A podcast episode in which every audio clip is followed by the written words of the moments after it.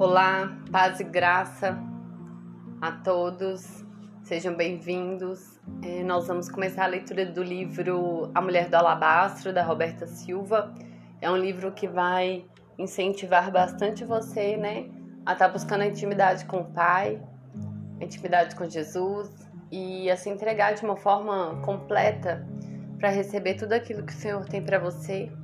espero que te edifique como me edificou eu agradeço, né, a Deus por usar a pastora Roberta Silva para escrever esse conteúdo tão tão edificante nas nossas vidas.